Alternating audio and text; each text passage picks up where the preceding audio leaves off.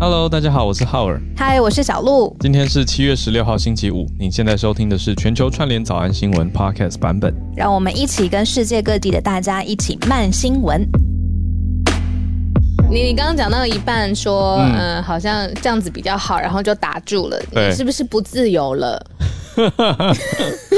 不是，我还是很自由。还是很自由吗？你确定？我还是什么都可以讲，只是我不想我我的自由当中带着一些克制，不想要带给大家错误的讯息，所以但这还是我的自由，这是我自由意志的一环，而不是有选的，对，没有人限制我不能讲。网络压力也是隐形市场的一只手，就是很多一颗星在上面飘，等下掉下来。我很正向，我觉得一颗星也是星星啊，对不对？对，我们为什么讲到这个？是因为今天星期五嘛，大家知道我们的节目已经变惯例了，有没有？星期五的时候，我们就稍微轻松一点点，而且呢，也想多听听你们的声音。那今天制作人帮我们选了一题，就是为什么我刚刚问会问浩尔说，哎，你是不是就不自由了？嗯，就很想要知道大家在疫情的时代，现在也是疫情新的生活嘛，新的生活样貌。那你觉得，嗯？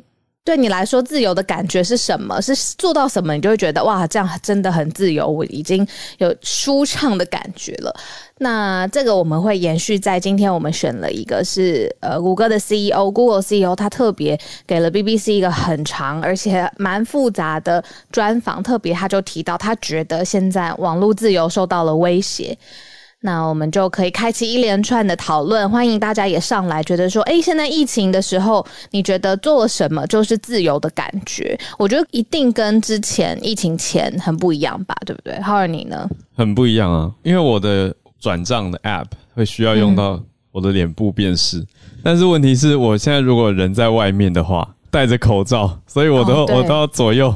左看右看，然后确定都没有人经过的时候，我才能快速的拿下口罩半秒，然后让它辨识完以后再带回去。然后那个时候心里面就会觉得有够不自由。对，就是这个时候，但是对，这是可以接受的。嗯嗯，我很小的时候学过呃弹琴，就是很小的时候，但因为我弹的没有特别好，嗯、而且我也不是很勤劳的学生，所以我就荒废了很久。但疫情之后，就是能去的地方呃很少嘛，而大部分的人真的百分之九十九的时间都待在家里，我就忽然觉得能够。好好弹完一首歌，对我来讲是很自由、很自由的事。这是我在疫情之前完全没有有的感觉，也都觉得哇，那好难哦，那什么东西？然后就觉得啊，我谱都看那么慢，什么的不会。但是现在会有不从做同样的东西，但有不同自由的感觉。这个是那个时候呃，我们制作人提这一题的时候，我自己想了一下，这是一个新的体验。那这是我嘛？待会听听大家。嗯，嗯好啊。那我们先看今天的几个重点热题。拜登准备要设置美中热线，好，要直接跟中国有一条快速联络的管道。好，这个 hotline 一旦建立起来之后，会带来什么样的改变？那准备要建立，会顺利的成功吗？这都是我们在关注的点。好，第二个是来到南韩的消息，首尔房价极高。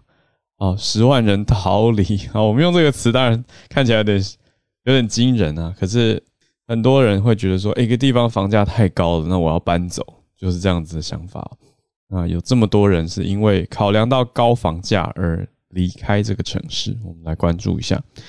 第三则是 The Crown，好，入围艾美奖，那得到多多项入围，非常的风光。嗯，好，我我很喜欢这部啦。那我，但是我一直说我很喜欢，可是我的进度一直停在第一季，好弱。大家都已经看到第二、第三了，大家都看到第四季了啊。哦，第四第四季是戴妃的，对啊，戴妃的故事。好，哦，对对对，一路往往后嘛，对不对？没错，没错。那再来第四则就是刚提到 Google 的高层有提到说，网络自由，他讲的是全球的网络自由正受到威胁。那我们来看看，连 Google 这样说是什么意思？好我们就先来关心一下美中热线吧。到底拜登说了什么？拜登他希望跟中国来建立双方的热线，嗯、是为了紧急的状态之下，如果要紧急通信，其实是可以的。呃，之前呢，就是美国跟苏联之间，就算在冷战的时候，也有一个红色电话。哎，对，就是我们现在 emoji 这个红色电话，真的。对，那时候被用来呃称为是美苏热线，就是说希望如果真的有什么事情真的一触即发，非常紧绷的时候，你至少可以讲一下话。如果都没有沟通，很可能最后下一步就是核战了。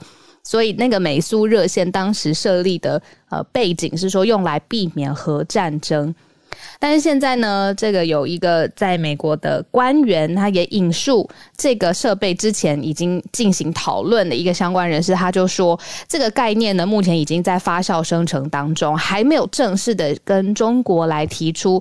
但是呢，现在拜登政府希望开发一种快速的通信的工具，不要在就是冲突最你知道紧绷最一触即发的当下，并没有一个 buffer 嘛，因为目前现在没有直接的。可能都通过非常缜密的而且复杂的外交的手续，但他现在拜登政府希望可以开发的这个概念呢，就是在最紧绷、最紧绷的前爆发前一刻，还可以有办法有一个直接通信的呃方法。现在是科技的时代，有那么多可以通信的工具，那其实也可能是为了呃。预见得到，接下来如果美中关系更紧绷的话，有一个即时通信的方法跟概念，其实也是蛮好的，对双方来说都是一个保障。那这是一个从呃相关的通讯录当中呃可以看得到的一个概念，还没有完全的证实，但是这个目前是在朝这个方向进行，所以的确是呃有浩尔刚刚讲的时候，看到的时候会有点紧张，因为这个算是嗯、在。情况最差，因为总不可能拿来是呃聊说，就是你今天吃什么呀？呃，北京的生呃天气好不好啊？不会是这种闲呃闲余闲暇的闲聊嘛？对、嗯。目前美国国防部的五角大厦其实已经有一条美中热线，那它的应用是在军事的事务，但据官方消息是说很少使用了。目前看到的消息，所以。已经有国美国国防部跟中国之间的一种热线所在，但是还没有到拜登跟习近平能够直接通话的红色电话，或者是这个直接的 hotline。是不是应该应该有一个新的啦？一个 Line at 啊，或者是一个怎么 WhatsApp 啊？就是哎、欸，不行啊，应该有一个他们自己。对不起，我对不起，我不自由，我自我审查，我先不自由一下。应该不会是一个私人企业的通讯软体，应该是他们自己要开发，因为这样子才，比如说资讯啊，或者是呃安全性的问题才不会外泄嘛。可是这样到底要用谁的才最安全？嗯、好问题耶。联合国的没有，瑞士好了，瑞士可不可以？瑞士来开发一个，就最后是劳力士，劳力士来出一个，说跨界有没有？没有啦，这样脑洞大开。嗯，好。劳力士出一个对对手表讲话的，啊，就是他们的美中热线。我们到底在干嘛？周五，周五。补充一个小消息，之前不是有说，呃，美国跟俄罗斯有一个。冷战时期有一个红色电话嘛，嗯、到现在它还是持续的都有哦。也就是说，现在如果双方美国跟苏联之间是要通话的话，这是可以的。那一六年的时候呢，其实这个电话还响起来过。那个时候呢，奥巴马政府呢正要进行新一轮的选举，那个时候就是用这个热线，是希望跟苏联来说。啊、不要来，不是苏联啊，跟俄罗斯说不要，呃，来干涉美国自己的选举，因为那个时候很多的，呃，不论是讯息啦、假资讯啦或骇客啊等等，好像在美国的政坛遭到很多的动荡嘛。那当时也是透过这个热线，然后奥巴马政府是打给了俄罗斯，希望俄罗斯不要干涉美国自己的总统选举。那结果我看到报道是说，其实这个警告没有得到重视。嗯，我看到网络上甚至有有找到。呃，这个 hotline 的照片，还有 red phone。那我看到的照片是，就是一台红色的这种电话，可是前面没有键盘，前面没有拨打的拨号键盘，前面就是美国的老鹰国徽。那没有没有找到俄国，就是这个看起来是俄国打给美国的话是这一台，但是如果美国打给俄国，应该应该是俄国国旗吗？不知道。好，这就 没有看到。我刚刚看到我们的呃举手的观众群里面有一位黄介正老师，他是 Alexander，他是整个战略的军事，而且是中美关系的最最厉害的分析师吧？我觉得。但是呃，老师，因为我们通常都到八点三十分才会呃邀请大家一起上来，所以请老师稍微等我们一下下。我知道 Alexander 呃黄老师跟 Dennis 老师也互相认识，嗯、所以待会会很精彩。希望老师有时间可以等我们。嗯，对，谢谢老师。那我们先来关注一下第二则消息吧。来看到南韩首尔的房价极高，是多高呢？到到十万人都觉得受不了了，去别的地方去置产。因为我这边看到的呃数据是两边从房价到房租都一起涨起来，那所以他们自己有一个官方的统计厅就发布报告，真的是官方的报告，是因为这个房价房租齐涨，所以今年已经过了，现在已经七个月了嘛，对不对？嗯、所以前五个月迁出整个离开呃首尔的人口，比迁入的人口还多了四点四一万人。嗯。也就是整个人口数要成了负成长了。那呃，照这样子的趋势发展呢，整个全年的净人口流出，就是离开呃首尔的人口呢，会超过十万。所以我这个真的不是呃危言耸听，是真的是因为高房价的关系。那从首尔市就要离开，真的生活不下去了。那当地呢？呃，目前是在这个首尔的京畿道或是仁川市的首都圈，嗯，在这个地方呢，住房的压力真的很高，而且又疫情的关系，在职业跟教育的问题等等，就是很多家庭啊，环境全部夹杂在一起，所以已经很多人迁出首首尔，那住房的压力。就是最于是最高的一个排名前面第一名的压力，让大家占比是过半的，所以让大家觉得真的喘不过气来。多高呢？嗯、这个公寓为例，大概截至六月份，嗯、呃，首尔的均价大概是台币两千八百万元，那比同期上涨了百分之十九点四八。嗯，这在首尔哦。那京畿道的均价呢，大概是一套公寓，大概是台币一千三百万元，那也比去年的这个时间段上涨了百分之二十五。哇，这个上涨好高哦，完全可以理解，因为房价呃的问题，然后想要离开一个城市。因为我认识好多外国朋友也说，嗯、啊，台北的房子真的住不下去，因为太高了，他们要回到自己的母国，就是瑞士啊、西班牙等等。嗯。对啊，我觉得主要是这个涨幅跟去年大家要关注到是跟去年同期上涨了两成诶，另外上涨两成五的这种涨法，对啊，这个这个看来应该是房价哦。那另外还有一个制度比较特别，在南韩才特有的租房形式叫做点租，这个就是讲到租金了。那点租的特点是说，租房子的人哦，我们在租房的时候把押金比较高的押金保证金。我们给出租人嘛，但我们不用缴月租费。可是，在租期结束的时候呢，这这个房东出租给我们的人，再把全部的押金退给我们这些租户。所以，所谓点租就是一次交一笔比较高的钱，但是时间到了要退租的时候再还，所以不是走一个月租费的形式。好，这是根据媒体报道，但是我想这个好像很多执行细节需要真的有。这种承租经验的人，或甚至出租经验的人，如果可以跟我们来分享，会更好。这边讲到的是首尔也是上涨了百分之十七，那京畿道上涨百分之十五点八九，所以都来到了呃，首尔是一千五百万台币左右，那京畿道这边是来到八百五十万台币左右之谱，所以让大家了解一下这个概念。首尔在韩国各个城市来说，特别的上涨特别多。因为两三千万台币，我这是我已经换算出来的价值嘛？那其实哇，真的要到这么多钱才可以买下一个公寓。那这个公寓的大小或是呃品质怎么样？我现在在新闻的媒体上面比较少看到相关的资讯，所以待会如果有真的是在这当地生活的人，很欢迎你上来跟我们聊聊。嗯、对，而且也想知道在当地生活的感觉，房价跟租金毕竟还是不一样的两个题目。嗯所以都可以来了解一下两个不同的指标。来到下，轻松一点喽。是王冠，开心吗？觉得理所当然吧，因为看下来就觉得这部戏它的历史感啊，还有对白的质感，嗯，都会让人觉得很很精致。它是一部很精致的一部戏，嗯、那格局啊，呈现了。呈现了以前我们在历史书上读到的这种故事，那实际演出来，那也对于我们所认知的一些人物形象做了很细致的描绘，就觉得这是一部很、嗯、很精致的影集。那它的出品公司是出品平台跟让大家观看的平台是 Netflix 嘛？对。那所以这一次报名的主体呢就是 Netflix，、嗯、所以大家在光荣也是分给一些串流平台的。那他这次在整个艾美奖里面有二十四名的提名，那艾美奖的入围名单已经在前两天呃公布了。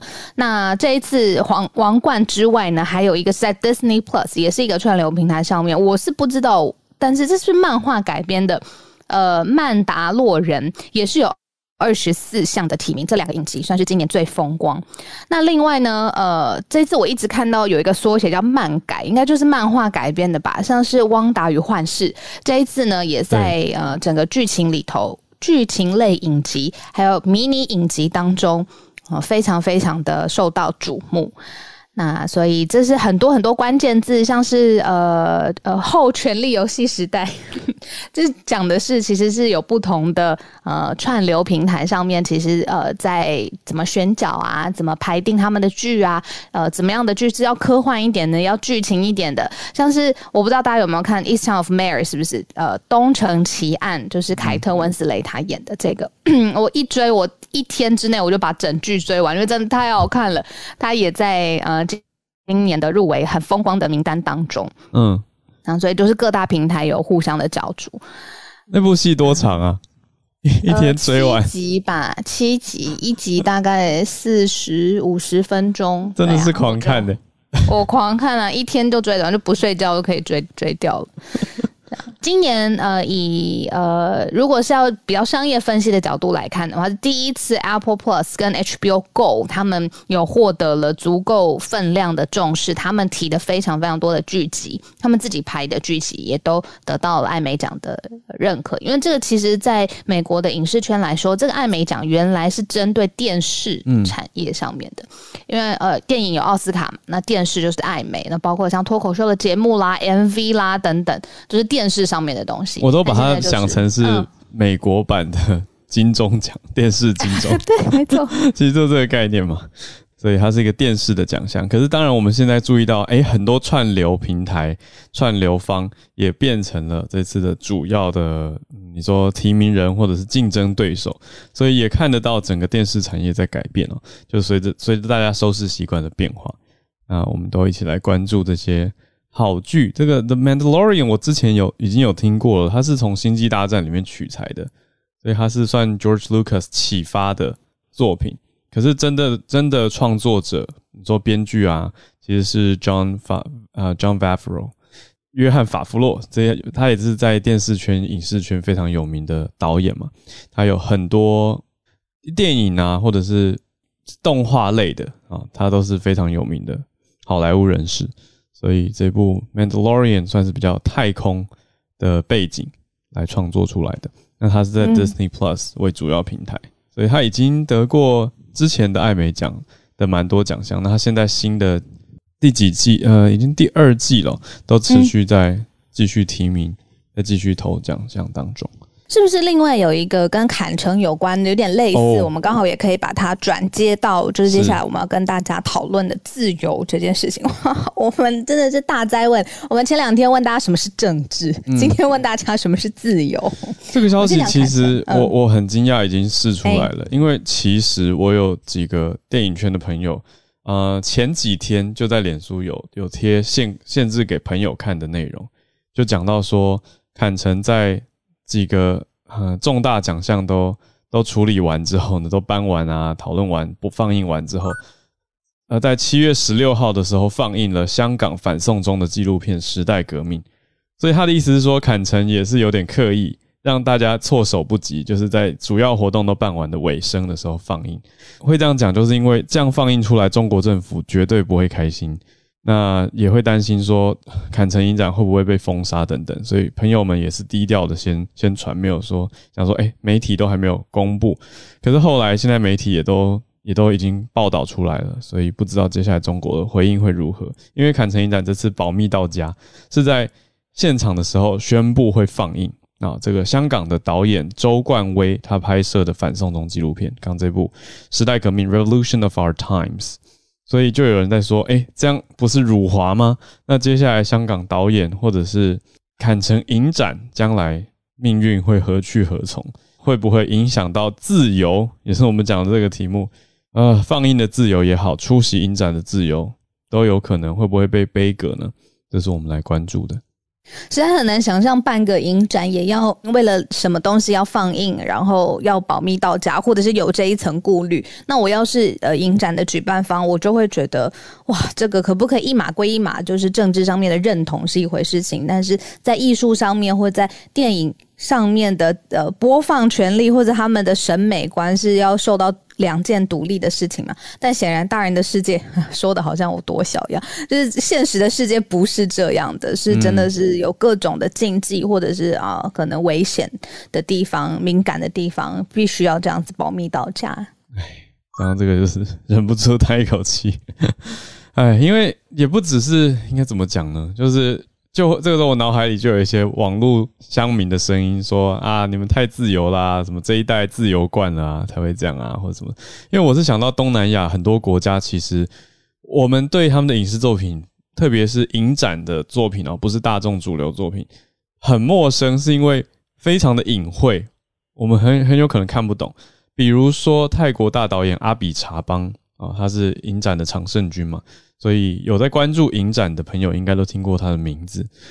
嗯，他的很多作品其实都都非常的隐晦，在指涉社会现况跟政府，因为不能直接拍出来。我要讲的是电检制度，就是电影审查制度，在东南亚很多国家其实都还有蛮严格的电影审查局。嗯。会把中间只要是讲到批判或者是对政府有一些维持的片段要求要删减，或者是如果拍到一些呃对于打倒你说革命雕像的象征啊等等这样的画面，都会被要求要删掉。那阿比查邦就非常的前卫，他曾经做过一件事，就是嗯被电检局挑出来的片段，他就直接用全黑画面代替，所以在电影院大家看到一半就哎怎么突然全黑一分钟？就知道对，然后整部片可能出现四次全黑一分钟的画面，嗯，大家就知道那四段是被挑掉了。所以这就是一种无声的抗议，我觉得非常的高明。因为电检局第二次受审的时候，不能把你的黑画面挑掉啊。对 对，因为他黑画面没什么，但是观众知道，观众就知道这里有问题，就是这里是被拿掉的，所以会它其实提升的是大家的一种 awareness，就是一个意识感。嗯，对啊，那这就是更加凸显什么叫做自由。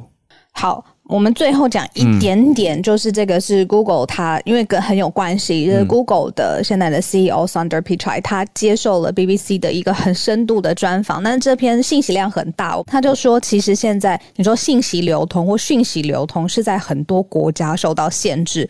而且这个模式被认为是理所当然的。这件事情呢，从 Google 的大老板当中讲出来，这个我觉得有点震撼，因为他警告说，现在自由开放的网际网络的世界 （Internet） 在各国其实都受到了攻击。那其实也都跟好，我们就直接进入到串联的事件吧。就是其实也跟我在讲说很不自由有关。我觉得我对现在网络上面流传的呃讯息有一种。我会没有办法自由的相信每一个 我看到的东西，因为我知道现在有太多假的或者蓄意呃杜撰出来的讯息是要在混淆视听，或它背后有更大的 agenda。可是我在想，可能在早之前是没有这样子的恐惧的，对，我没有免于恐惧的自由，嗯，对，因为我很怕我看到一个东西，啊，就让我这 clickbait，让我去买了一个什么信用卡号，哦，对，这个太可怕了，就看似是，是看似是自自由意志。可是我们是不是被商人控制？对，然后我也很怕，如果是很很关于呃政治认同，我到底是哪里人，我我应该怎么称呼我的国家？这种很大的呃分裂或对立的议题的时候，我也没有自由可以在网络上面表达，因为我会觉得接下来会有很多的对立场不相近的人或不同的人。嗯，我会遭到很大的攻击，这也是一个很不自由的状态。嗯，所以我们今天反过来问问看大家，那你觉得现代对你来说怎样是自由的呢？好，我也补充一下啊，我我我看到我我爸的私讯，Gary 呢传了传了纸飞机纸条给我，传到说，哎，二零一九年的时候，台湾有一个作品是旅游节目哦，有有入围艾美奖。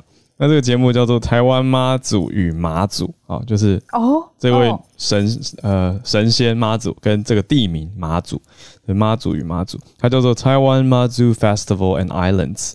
好，这个旅游节目它是 Joseph Rosando 呃 Travelscope 联合制作，是 PBS，它有牵涉到美国的公共电视网，还有台湾交通部观光局一起合制，很有意思。啊，在二零一九年的时候曾经入围过艾美奖，后来好像是没有得奖。我这边看到的资讯，但是还是有机会跟艾美奖有更多的连接。好，我已经邀请几位。朋友上来，我想第一位先请、嗯、呃黄杰正老师吧。老师应该第一次来我们的 Clubhouse 的房间，老师欢迎你来。不好意思让你等了一下。我我潜我潜水很久了。哇啊，真的吗？谢谢老师。对对对对，因为你的关呃我们听众朋友太多，所以我潜水你们看不到。但是 I I really enjoy it。谢谢老师。It's a great contribution to everyone. Thank you. 谢谢。那个哎，我不耽误大家时间，因为我待会儿要出门上班。是，所以，所以我就讲几个跟大家分享的，我觉得蛮好的经验。第一个就是习近平这第一次啊、呃，在他的办公室录这个新春讲话，就是过年十二，就是年底十二月三十一号录影的时候，这个他上台以后第一次是大家看得到党总书记的这个办公室长什么样子。那个时候大家做了很多的分析。不耽误时间，他桌上有两只红色的电话，那我就昏了，因为我虽然跑大陆跑了三十年，但我真的没进去过领导人的这个办公室。学生问我说：“那两个红色电话啊，两只啊，到底是做什么用的？”我说：“第一个应该是元首热线呢，哦，跟外国元首的。”嗯，他们说：“那第二个呢？” 我说：“第二个大概是大概是彭妈妈打电话找他，他非接不可。” 那个，我们现在言归正传，在一二十五年前台海危机的时候，美国就发现了台湾因为被孤立太久，所以美国也搞不清楚台湾能能不能打，能守多久。还好飞弹危机被两个航空母舰战斗群给威慑住，这是二十五年前的呃事情。那在那个之后，嗯、呃，美国就非常希望能够跟中国大陆能够有一个热线。那美国的当时的太平洋司令还特别讲说：“I wish I have their number。”就是说，如果我有电话，我可以，我可以打电话到北京去。那么后来，呃，确实双方有在军事上，刚刚好像是怡珍也说了，就是哦，浩尔讲了，就是说军事上面，他们他们确实是有那个，热线，对，热线。啊、um，可是到了一九九九年的时候，就是那个 embassy bombing 啊、uh，in Belgrade，大家如果还记得南斯拉夫炸馆事件，到一九九九年的时候，美国人突然发现，就是有电话号码没用哈，因为没有人接，没有人接电话。嗯、那呃，Dr. Kirk Campbell 就是现在的 Asia Czar，嗯啊，前前几个礼拜曾经说过说，呃，我们不希望。那个到时候接好了热线以后，那个铃声是在 ringing in the empty room，有没有？就是、没人接电话，就没有人接哦。那个，所以呃，这个另外还有一个跟台湾方面也有谈的，那就等我写回忆录的时候再谈这一块哦。呃、跟跟台湾 有关的红红色电话的事情。那所以呃，对大陆来讲。就是说，那个我们装热线电话最重要的是紧急处理事件，避免误判。尤其是核子大国之间，怎么可能？这个就是他真的有必要，就是说到最后必须要查证。嗯，可是大家也必须要知道，元首之间的热线，除非是呃 frontline commander，嗯，如果是老板大老板的热线，绝对不是自己拿起来，他一定是很多幕僚。先决定好什么时间讲好了才会通话。嗯，好，那所以我们现在言归正传。现在啊、呃，我最后讲的一个就是我在跟美国人哦、呃，因为我那个时候在驻美代表处，就是讨论这些事情的时候，嗯、我们发觉就是美国跟我们这种华人啊，他基本上的 bureaucratic culture 不一样。那美国人会说电话铃响一定是有重要事情，赶快接起来。嗯，那个在不管是北京或台北，我我我就讲华人好了，在中国人、嗯、那个电话铃响的时候，所有听到的人都会看对方说谁接。哦，不一样，因为接的人责任归属啊，接的人要负责任。第一个，他不，他他接错了没有？万一这个电话是老板不想要接的，嗯，你干嘛拿起来？嗯，你你置老板于何地？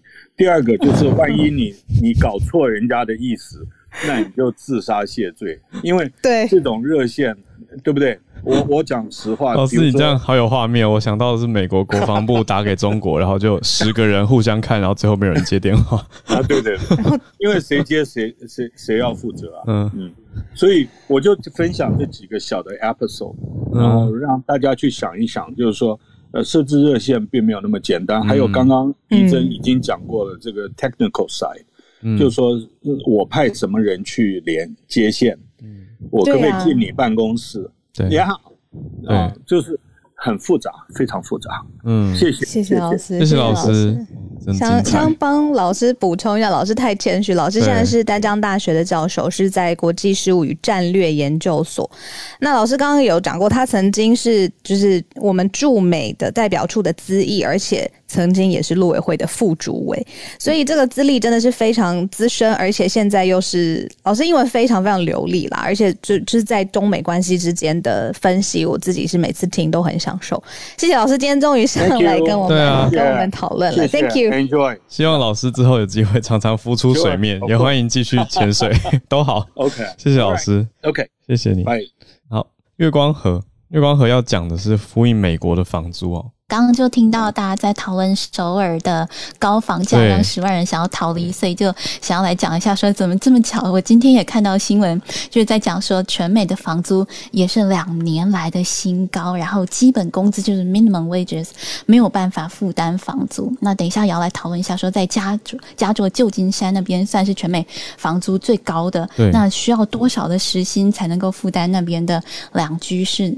的房子是呃 two bedroom，嗯，这样子对，因为美国是算 one bedroom two bedroom。然后现在讲一下美国的房子现在上涨怎么样？因为就是最近嗯 USA Today 就是引用美国的嗯一一些房地产公司的报道，指出说五月份房租中位数是两年新高，比两年前增长。增长了百分之七点五，那月租金还比去年同期增长了百分之五点五。因为其实疫情期间的时候房租是有降低的，但是疫情好转了以后呢，不只是买房子，那房价哇一下就飞涨了。我 我就是想要买房子的时候，然后我们的中介就跟我讲说，刚出来，然后就需要跟另外好多人一起在那里抢，然后要加好多好多钱还买不到。哦，那本来呢，嗯对，然后单间的 studio 啊，什么一室一厅，还有两室一厅的公寓，均价是。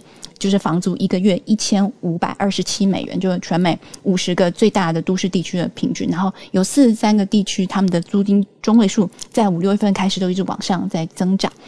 因为呢，随着疫苗接种率上升，还有经济重启啊，就业机会增加，租房子也是慢慢向城市回归了。所以城市是涨得最多最多的。那我们现在既然到了城市，我们就来看一下，如果说想要在加州旧金山租住一套两居室 two bedroom 的套间，那么需要、嗯。一个小时时薪最好是要达到将近七十美元才行，啊、这个数字也是在全美大都会最贵。对，啊、这个数据是由国家低收入住房联盟他们在呃七月十四的时候宣布的。七十美呀，七十美元，对，哇！然后否则我就租不到这个两两居室的。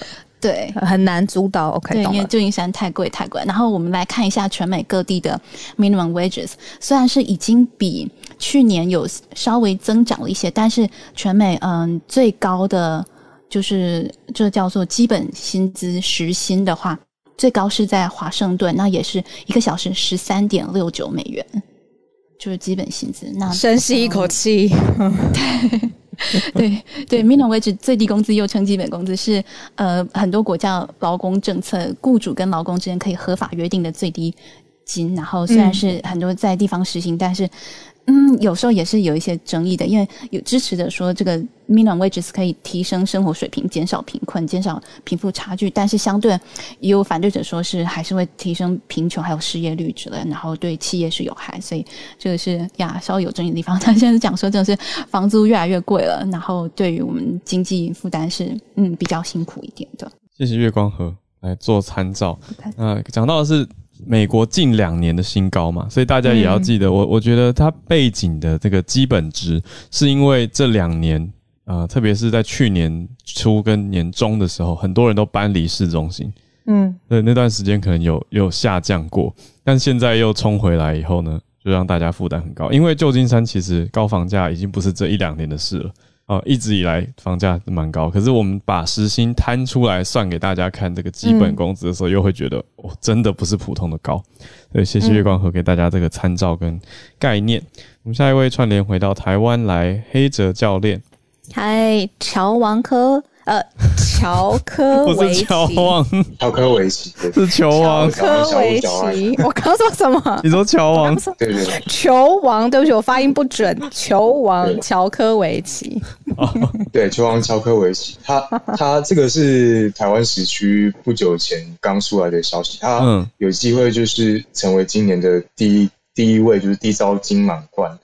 那金满贯这边跟稍微稍微跟大家讲一下，为什么要特地讲，是因为。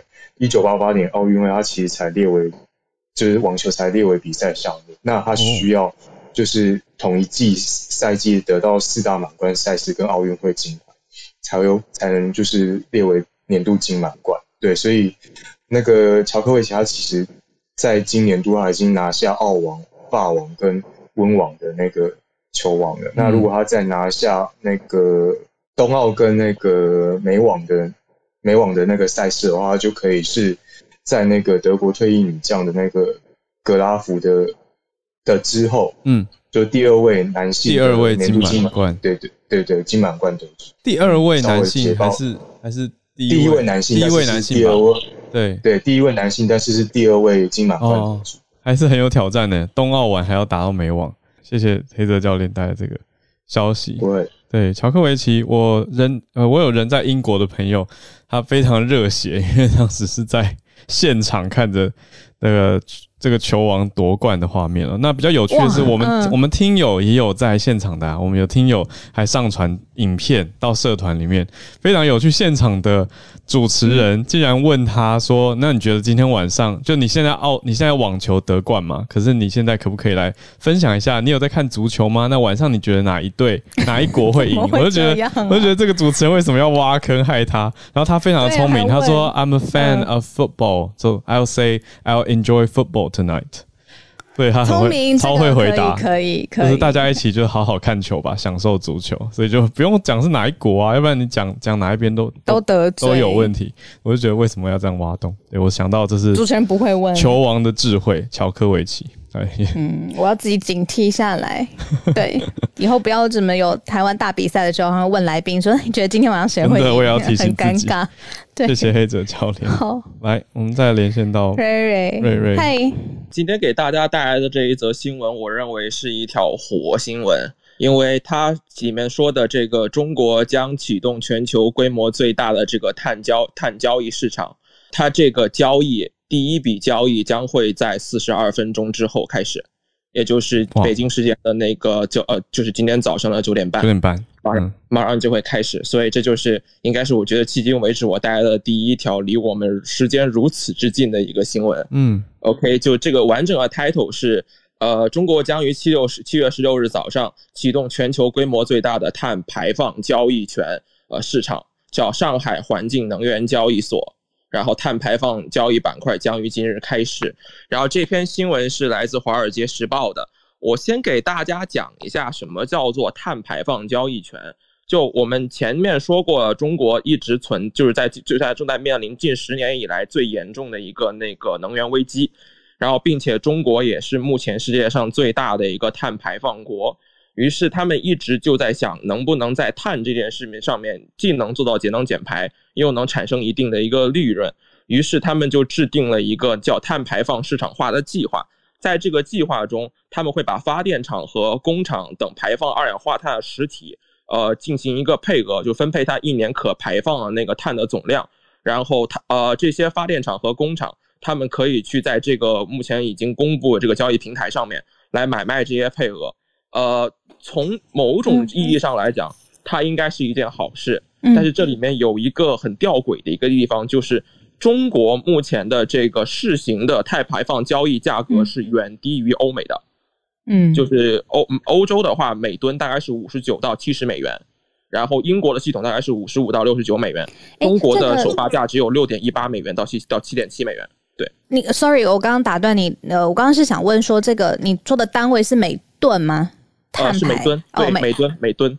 哦，OK。中国是远低的，远低欧美这样。是的，这里可能就会造成一个问题，因为我前面我前我前段时间带来过一则新闻，就是中国目前正在面临十年以来最严重的一个能源危机，以及中国六成的那个发电量是来自于火电，这就导致一些呃从事传统行业，就比如说像石油化工啊，然后建材啊，呃钢铁啊、有色金属啊这一类的行业，他们本来的排放量比较高，并且他们的产品的附加值没有很大。他们就在这种情况下可能会被被被被迫面临减产，并且在一些就是收入没有那么高的一些地区，比如说像在一些偏远地区，他们的冬季发电可能会受这个碳排放的一个影响。所以这也就是为什么这个东西本质上有可能会加剧一个就是有钱的企业对没钱的企业和呃富裕地区和那个对贫穷地区的一个剥削。然后，并且这一个碳排放市场的估值大概在一万亿美人民币左右，当这个这个估值将会在二零三零年达成，按照它目前的估值，对。哎，那也就是说，我有钱，我就可以买很多很多来自中国的碳排嘛，对，对吧？那他们就可以大肆继续生产，继续造成污染。是的，也就是说，大家的碳排放自由。就点到题，今天的自由，碳排放自由，碳排放自由是有钱开始受到那个影响。嗯嗯，明白。因为它的这个价格明显不是一个为了就是为为了为了来制裁碳的一个价格，因为它价格过低，它其实只是能够让国内的这些企业能够拿这个东西来牟利，并且政府可以抽一把羹。因为价格过高的一个情况下，它的交易也没人买啊，很大。对的，没错。的嗯嗯嗯，明白。哇。哦，碳排真的要公平，还必须要价格也公平。那现在是让这个有钱的国家可以自由的购买，这个是 有一种财务自由的感觉。对，好，谢谢瑞瑞。待会哦，就九点半就要上市。我刚才看一下他们的微信，昨天才开通公众号，所以都还还非常的新，非常的热门的议题。谢谢瑞带来这个题目。下一位是威毅，新加坡吗？对，我是新加坡人。新加坡五月十四号是公布说，从六月一号起，新加坡的小贩中心用餐后就必须把碗盘啊，而且还要把那些桌面上的那些菜渣啊、纸巾都处理掉，才能离开。嗯、然后九月一号起就会强制规定。九月一号起的话，是初犯者是书面警告，第二次违例是三百元罚款。哇，第三次可能就是要上庭了。嗯、所以上庭哦。他说六六月多，大家一回去开始 food court 可以开始吃东西的时候，嗯、或者我知道大家会讲 kopitiam 对不对？就这些地方吃东西，嗯、就是咖啡店的意思。哦、可是他意思其实也不是卖咖啡，就是那种吃饭的美食中心。大家吃完碗盘如果不放回去货，那个也不叫货架，就是清理清理台的话，要被罚。可是，一天四千多个人被提醒，也太多了吧？就表示执行的很严格，所以，唯一带来这个题目是这样跟大家讨论说，那这样是不是就是一种不自由？我觉得可以，可以有有呃很好的讨论，因为这个自由等于牵涉到的是跟环境嘛。就是你说，如果大家桌上全部吃完都不收就走了，那整个美食中心其实就乱糟糟的呀。就是每一桌上全部都是大家吃剩的食物，然后不不叠好的餐盘都没有收好。那就会变得很混乱。可是如果每个人都动手帮忙整理一下的话，就会好很多。那说这个如果要这样要处罚，那是限制或剥夺影响大家的自由吗？可能某种层面上有吧，但它的背后又有一个你说说远大的目标或更大的含义。那这样到底要要怎么算？那就像我我想到类似的话，大概就是强制用垃圾不落地的政策。其实要大家一定要用专用垃圾袋，这是台北市的政策。那也是一种环为了环境更好的环境而稍微的规范大家的自由程度。哦，有点类似这样子。那我会觉得，谢谢威严，嗯，我会觉得是好的。对，谢谢威严。嗯，威严第一次上来，谢谢你上来跟我们分享。叶老师今天要分享的事情是英格兰跟威尔斯，呃，有一个特别的禁止令，禁止什么呢？叶老师早。其实我看到这个新闻的时候蛮惊讶的，就是说都已经二十一世纪了哈，没有想到英格兰跟威尔斯还有所谓的 virginity testing，就是处女膜的测试。那这个是由那个保守党的议员哈提出的，就是说要立法禁止这个处女膜的测试以及处女膜的修补手术。呃，虽然说嗯，WHO 跟那个联合国已经在二零一八年哈，二零一八年呼吁说要把这两件事情呢，就是说他们认为说这两件事情是不科学，而且是那个就是非常的这个 abusive，呃，嗯、我 我一下想不起来 abusive 要怎么翻译，就是说？对，是反人权的。嗯、可是呢，事实上现在全球还有二十个国家，二十个左右的国家呢在做这件事情，那显然也包括了。英格兰就是英国，还有这个美国。那事实上，在英国做这个 virginity testing 要花大概至少一百五十英镑，将近六千块新台币。嗯，如果测试出来，就是说发现说这个处女膜已经破裂了的话呢，接下来就是家属可能就会要求要进行修补手术。嗯，对。那修补手术多少钱的话，我是没有查到啦，因为那个。显然这个资讯不太容易查哦、欸，对，但是蛮令人惊讶的，就是说都已经二十一世纪了，而且我们也知道说，呃，处女膜其实很可能因为运动啊就会破裂。对啊，事实上，就算它是完整的，也不代表就就是没有性行为。对，破裂了也不代表就已经发生了性行为。但是呢，还是有很多，就是说至少有二十个国家还相信这件事情。嗯，那。当然，就是说看到它会被立法禁止，其实是觉得蛮欣慰的这样子。嗯、那这个就是我今天的分享。哇，谢谢老师带来的消息。我觉得这也是今天早安英文的关键字哎，virginity testing，就是那个处女膜或者呃所谓处女测试啊。应该严格说起来，因为处女膜的英文其实是 hymen，对不对？H Y M E N。可是我觉得这边用字就很微妙，因为大家看 virginity testing 要测的不是处女膜，它要测的是 virginity。就是这个人到底是是不是完全他是 virgin 的状态，处女状态？可是我在想啊，老师，我在想这个题目背后可能跟移民有关，因为如果有很多中东移民，他背后代表的文化跟宗教会要求你说结婚前要要测试对方的状态，所以我觉得这个政策可能会它背后之所以会需要立法禁止，跟还有诊所会在做这些事情，应该是有这样的需求。对，有他那个新闻里面，嗯、我等一下再把链接贴到那个社团里面。嗯，他就有举一个例子，就是有一个巴基斯坦的移民，嗯，女孩被强迫做这个 virginity testing，哎，结果发现说已经不存在以后，他家里的人非常的生气，然后要求说马上要进行这个处女膜的修补手术。嗯，那事实上她是被强迫要嫁给一个她在巴基斯坦的亲戚。天哪！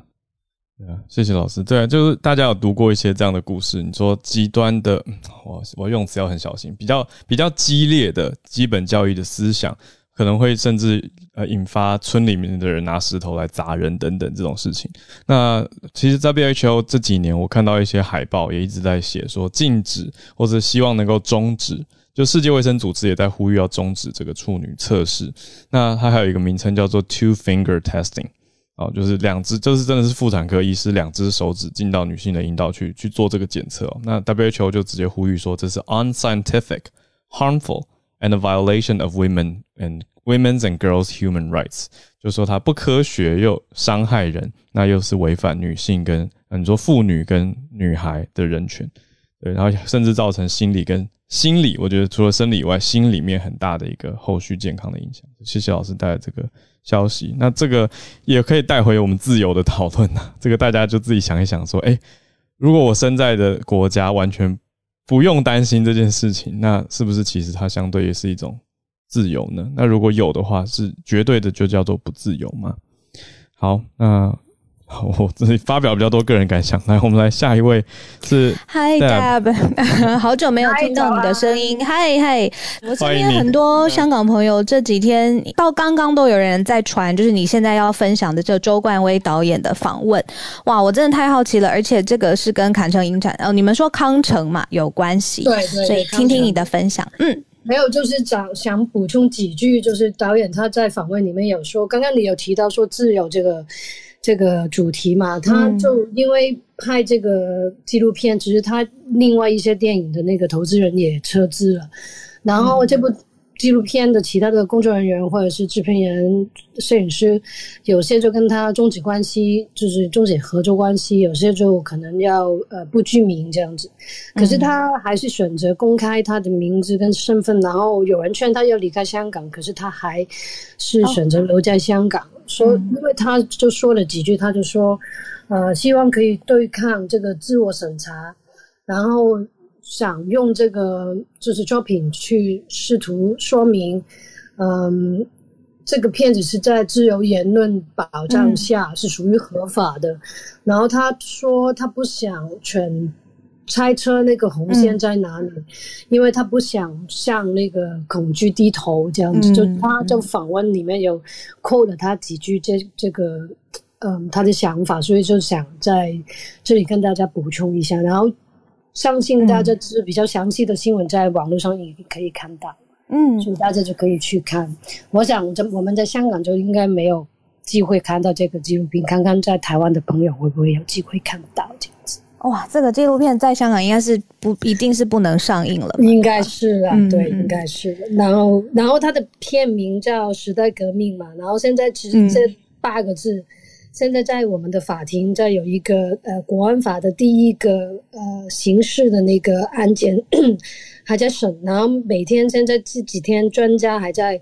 辩论这几个字的背后的意思，然后就是，嗯、呃，延伸到会不会让那个嗯、呃、定罪，就是会不会让那个呃呃呃人会定罪，所以嗯，就一连串事件，然后就每天变化很快这样子。哎，也帮听众补充一下，戴博，如果没有记错，你也是在影视相关的产业工作，对，吗？嗯，对。对。然后刚才有朋友也补充说，跟这位导演同期或者一起在做这个影片的其他人都选择匿名，都很害怕，但只有他选择他想要以就是真实的名字，然后呃公布，对吧？嗯嗯嗯嗯嗯。好，所以这是很大的勇气，因为他。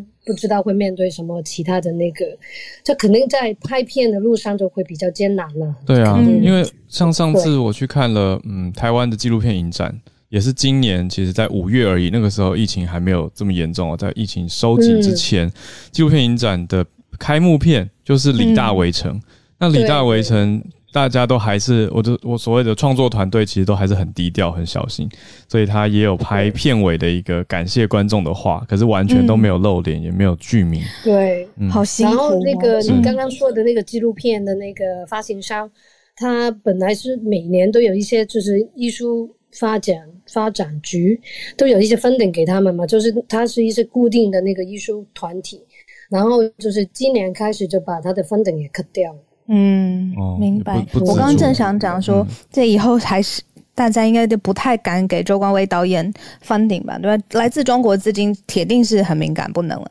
那香港本地的资金可能又很难，会觉得很害怕，也不敢再给他资助，所以他未来的拍片的职业上，对，也很辛苦吧。对吧？但不会对会不会想错？嗯嗯，这是每天就是电影人在面面对的问题，就是说那条、嗯、就是每天都在问，就是那条红线在哪里？嗯，然后每每每一次我们碰到面都说，那怎么怎样可以拍下去？这样完全就是自由的讨论，还是还是找办法啦。我我觉得如果伊朗、中东那边可能可以拍的话，我们应该也可以拍吧？嗯嗯嗯，懂了懂了。如果其他地方都还那么辛苦。还有办法有艺术作品的话，对啊，对，好，就这样吧。谢谢大家，谢谢。好，保持健康跟乐观，我们也一起。对啊，嗯，一定会没问题。谢谢大家。好，今天不好意思让驻站专家等了一下子的时间，我们没有掌控得很好。嗯，Dennis 老师，Dennis 老师在吗？然后 Dennis 老师说我在玩没有，这是海滩的照片。海滩对，佛罗里达就这一只海滩。对、嗯、我刚刚晚一点上来，然后刚好听到黄杰正老师的分享，我真的说，这必须说，黄杰正老师是学术跟实务都兼具的这个学者哦。大家真的可以常常听他讲讲话，因为我觉得在这个学术圈，我们知道很多资讯，可是有的时候实务的经验非常的重要。嗯，所以他刚刚分享的内容其实很有趣。嗯，就说我们先从拜登设中美中热线，如同黄杰正老师所说的，就说设定美中设置美中热线这件事情没有想象中那么简单，就 idea 是很好的，但是你要打通非常多的关节。我们先把这个美中热线这个概念呢拉回到历史哦。知道美国对于俄罗斯，就是当时的苏联，是最早设立这个所谓的红色电话，所谓的这个 red red line。那当时是在古巴飞弹危机，如果大家看历史，古巴飞弹危机差一点双方要两个核子弹国家要开始打仗，所以在当时呃古巴飞弹危机之后呢，当时当当时的甘乃迪总统就跟俄罗斯的这个呃苏联的赫鲁雪夫讲好，说我们设一个热线，我们避免冲突的发生，所以直接连接。可是现在这个环境跟当时又不太一样。刚刚我说的是古巴飞弹危机之后哦，等于等于是军事冲突已经已经剑拔弩张，箭在弦上了，甚至呃俄罗斯呃苏联的船舰都已经前往美国了。那现在的状况呢，还没有到，我们就说紧张的气氛好像还没有到那样的程程度。所以中国有没有这样的意愿要去设在设置这样的热线？大家可以观察，有趣的是说，CNN 在昨天在前前两天吧，就开始在谈这个问题，有试出这个风声。可是中国到目前为止没有正式的回应，就如同刚刚黄建仁老师所说的，设置热线没有那么容易。呃，美国想要设，中国愿不愿意接，这是一个很大的问题。接下来，就算设置了之后，就说谁来负责接听电话，是不是习近平本人会接，这也是另外一个问题。因为美苏之间的热线呢，从一九六三年设置以来，在古巴飞弹危机好像之后有点用处，可是你知道，在呃奥巴马时期，针对这个呃。二零一六年的大选，奥巴马其实有用这个热线跟苏联、跟当时的普丁用这个热线表达说：“你们不要介入美国的选举哦。”可是好像没有什么太大的用处。换句话说，设置热线过程当中会很会很困难，然后过事事后它的效果到底有没有效，也是另外的问题。刚刚 Howard 跟小鹿是不是有讲到为什么不用现代的科技，用 Line 啊或者 WhatsApp？你知道为什么？今天礼拜五，我们就随便说，因为你知道，如果拜登不小心按了一个那个维尼熊的贴图，可能就会打仗了。所以这个是一个很这么紧绷，对，就这么紧绷，一不小心哦，有的时候幽默感不见得双方可以可以理理解哦，所以基本上传统的这种电话可能还是比较容易一点，就像大家喜欢听 Clubhouse，安全，有听到人的声音，还是稍微的温暖一点。嗯，对，这是我一个解读啦。就星期五哦，其实今天发生比较重大重要的事情是七月，今天在美国是七月十五号，是美国的梅克，就美国的拜登跟梅克尔有一个见面。我们一直就说美国。很希望可以跟德国拉近更多、更呃更紧密的关系。梅克尔这一次毫无疑问是他的所谓的毕业旅行。我不知道大家对于梅克尔的印象是如何，但是我做个比喻，如果看篮球的话，梅克尔这趟旅行有点像是 Kobe Bryant 或者是 Michael Jordan 在篮球的篮球界的一个最后的巡礼、毕业的巡礼。所以他在美国这一趟呢，受到非常重、非常大的这个媒体的焦点，大家都想看他转下台转身之后，之前会留下什么样的印象，这也相当的重要。你看梅克尔在美国的拜访，然后包括今天的谈话，真的他有一个，他又传递出来一个欧洲领导人那种务实的气质。那在今天呃最重要的这个谈话，就是他跟拜登的交往，拜登的这个会谈之后一个公开的声明，很多人就在说，到底美国跟德国或者未来的欧盟。联结合起来，到底在哪一项哪些方面可以做比较多的结合？看起来梅克尔还是非常的务实，谈的是俄罗斯。美国很想德国站在这个美中的竞争当中表做一个表态，可是梅克尔今天非常有技巧的讲到说，关于中国。美呃，德国愿意支持民主啦、人权啦、自由这些价值，但是呢，德国也非常理解跟中，就是说跟中国之间的关系，而且谈到说，呃，对，跟未来跟美国的合作会有很多的有很多的挑战，讲得非常婉转，就是说有很多的地方是可以跟美国合作的，可是也有很多的挑战，所以在很多的媒体在解读上面呢，大家可以去看到，就会说美国跟德国之间呢，虽然。拜登跟梅克尔的关系是非常好的，可是要把美国跟德国完全的紧密的连在一起，要德国选边站在美国这边，好像前面还有蛮多的、蛮多的这个呃不平坦的地方需要去做磨合哦。所以我觉得这个是我们值得观察，因为我们说十月份美中之间最后的王见王，现在拜登非常需要更多的、更多的人、更多的国家站在呃美国的身后，让他有更多的筹码可以跟习近平来对抗、来对、来对、来做一个。对决，接下来美明天，呃，美国也会正式公布一个跟香港相关的议题的声明哦，这都是我们值得关注的。不过，我还是觉得大家可以稍微的呃平心静气、冷静的来看待美中之间的对抗，做好所有的准备，把我们台湾自己强化起来，这蛮重要的。最后分享，梅克今天的早餐吃的是这个火腿 火腿培根舒芙蕾，再加上鲑鱼还有小黄瓜。其实媒体我就说了，媒体其实真的是追着梅克尔跑哦，因为这是他最后一次的拜访了。对，我我看了他的菜单之后，觉得诶梅克尔吃的不错，我也很想去找找看这个火腿培根舒芙蕾，应该蛮好吃的，跟大家分享。希望大家周末愉快，谢谢。那老师真的 好亲切哦，度假的心情。谢谢老师。他是追菜单哦，哦，是老师是看到菜单是文字上面，还是是拍照看到他正在吃那些东西？因为他跟那个贺锦丽，贺锦丽有点像小粉丝一样，所以贺锦丽跟他今天有一个早餐会，然后媒体就在追嘛，所以媒体就媒体就追说他们早餐会，然后就问很多硬的问题，然后贺锦丽就说拜托拜托，让我们好好的吃早餐，所以后来就媒体就可能也没什么话题，就把他们早餐公公布出来，我就觉得哎，吃吃早餐吃的不错，而且我也很想吃，所以跟大家讲，看看大家能不能吃吃看。谢谢老师。医生说。都没蔬菜，还还管的，这这是营养师吗？小黄瓜有小黄瓜哦，有小黄瓜，有没有在听？老师还说小黄瓜，马上怪罪旁边的同学。谢谢老师。好，孔医师，孔医师到了吗？今天。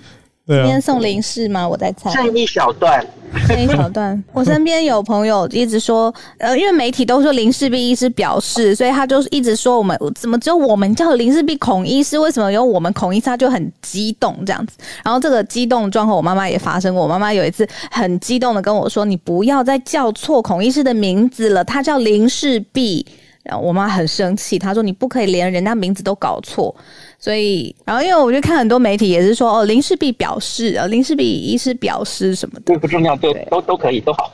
那个那个，我原来今天应该要讲的是加拿大的混打研究，嗯，哎，对不起，不是混打，不是加拿大，是瑞典，瑞典的混打研究。对，那这个今天真的是啊。比较大的新闻，因为那是 AZ 混打莫德纳的第一个研究，所以它人数不。八十八个人，嗯，那可是我们我们一直说这个混打几乎都是 AZ 混 BNT，对，没有莫德纳的资料，所以我们没有办法，目前没有办法开放嘛，吼。那可是哦，第一篇研究出来咯，然后我就不讲详细的，我只讲最大的重点，就是吼，那个 AZ 混打莫德纳它的综合抗体是十倍，是 AZAZ 的十倍，吼，然后。另外还做了一个很有趣的事情，大家知道 AZ 疫苗对南非变种病毒贝塔，贝塔是目前大家觉得最担忧的哈，因为它抗体这个对对疫苗的抗体看起来这个免疫逃逸的状况是最严重的哈，保护率会下降最多。嗯，那结果他们是这样做的哈，他们 AZAZ 看起来就不太能中和这个南非变种病毒，诶，可是假如是 AZBN。